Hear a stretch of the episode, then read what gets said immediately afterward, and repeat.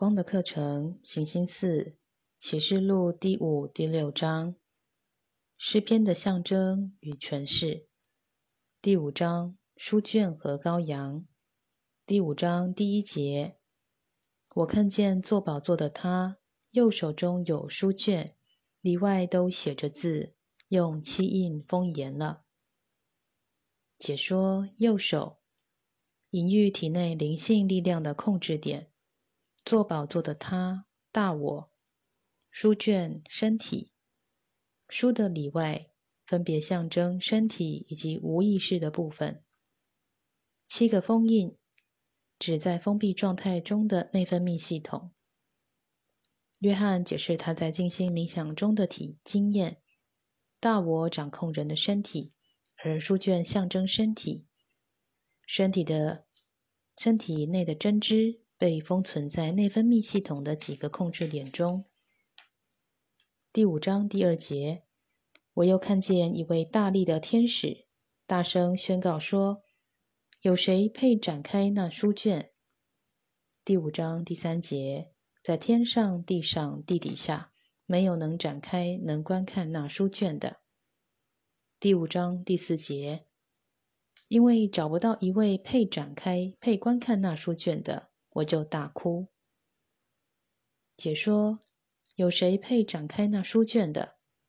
约翰被告知没有人配在这个时刻上打开身体中的封印，因为打开这些中心点所需的能力远远超过一般人。第五章第五节，长老中有一位对我说：“不要哭，看哪，犹大支派的狮子，大卫的根。”他已得胜，能以展开那书卷，揭开那七印。解说：犹大支派中的狮子大卫的根，经由地球的物质经验所呈现出来的完美基督意识。约翰了解，只有经由体验基督意识的开展，他才有能力打开那保有真知的身体之中心点。第五章第六节。我又看见宝座与四活物，并众长老中间有羔羊站立，像是刚被杀过的，有七角和七眼，就是神的七灵，奉差前往普天下去的。第五章第七节，这羔羊前来，从坐在宝座的右手中拿了书卷。解说：羔羊指的是基督意识。这里的基督意识存在于每个人之内。基督意识经由生命的体验而呈现。第五章第八节，当他拿着书卷的时候，四活物和二十四位长老都匍匐在羔羊前，各拿着竖琴以及盛满了香的金炉。这香炉就是众圣徒的祷告。解说：竖琴象征整合。金炉象征感谢恩赐。个人的开展只有在较低体系中的各中心点及感官意识，认知自己在大我的掌握中，一个人才能通过进展的考验。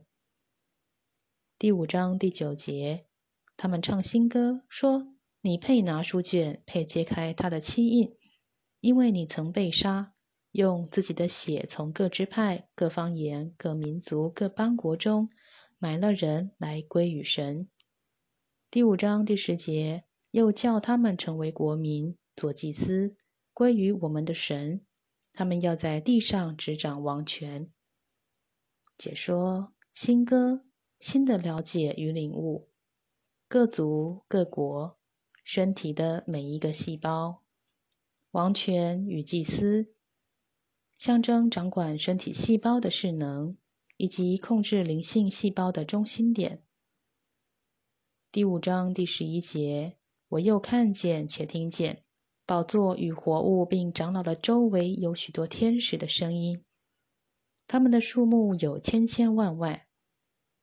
第五章第十二节，大声说：“曾被杀的羔羊是配得权柄、丰富、智慧、力量、尊贵、荣耀、颂赞的。”第五章第十三节，我又听见在天上、地上、地底下、沧海里的一切受造之物，以及天地间的万有，都说：“但愿颂赞、尊贵、荣耀、全能，都归于坐宝座的和羔羊，直到永永远远。”五第五章第十四节，四活物就说：“阿门。”众长老也俯伏敬拜。解说：千千万万，指一个人身体中的细胞数目。约翰收到来自整体身体是极其意识的指示，唯有在基督意识的治愈中，将个人自私或自我意志的意念去除时，超越脑意识的势能才能发挥其功能。当一个人达到基督意识时，便能获得涵容、财富、智慧、力量、尊敬与光荣的精神力量。第六章，揭开封言的印。A. 第一印：白马与骑马者，福音广传。第六章第一节。羔羊揭开七印中第一印的时候，我观看，就听见四活物中的一个声音如雷，说：“你来。”第六章第二节，我就观看，看那有一匹白马，骑在马上的拿着弓，并有冠冕赐给他，他便出去胜了，又要胜。解说：第一印指的是信线。白马象征信线的势能。约翰觉察到七个封印中的一个封印打开了，四个活物中的一个属于较低中心点的欲望，告诉约翰来看看欲望会如何改变。当这个势能被释放到身体中，一个人所有的欲望本质都会如预期的改变。米第二印：红马与骑马者。战争普及，第六章第三节，羔羊揭开第二印的时候，我听见第二活物说：“你来。”第六章第四节，我就观看，看那另有一匹红马出去，骑在马上的得了权柄，可以从地上夺去太平，使人彼此相杀，又有一把大刀赐给他。解说：第二印对应肾上腺。红马象征肾上腺的势能。第二封印被揭开时，其肾上腺也被打开。这时，另一较低体系中的欲望也开始改变。红马代表这中心的势能与力量。这势能可以用于善行，也可以用于恶行，因为这是将身体带入行动的势能。当这个中心点被打开时，便能体验到改变。C 第三印：黑马与骑马者，饥荒剧增。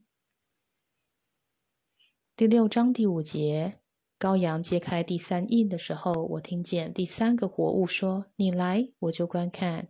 看那有一匹黑马，骑在马上的手里拿着天平。”第六章第六节，我听见在四活物中，仿佛有声音说：“一个银币买一升麦子。”一个银币买三升大麦，油和酒不可糟蹋。解说第三印一线，黑马一线的势能，骑在马上的人抑制腺体的智能。这里警示每一种灵性天赋，如果被误用，都要付出代价。第一、第四印，灰马与骑马者，死亡肆虐。第六章第七节，羔羊揭开第四印的时候，我听见第四个活物的声音说：“你来。”第六章第八节，我就观看，看那有一匹灰马，骑在马上的名字叫做死，阴间也随着他，有权柄赐给他们，可用刀剑、饥荒、瘟疫、地上的野兽，杀害地上四分之一的人。解说。第四印与灰马象征胸线与从胸线所散发的势能，骑马者象征控制的智能。当这中心点的能量打开时，另一个较低体系中的欲望也将改变。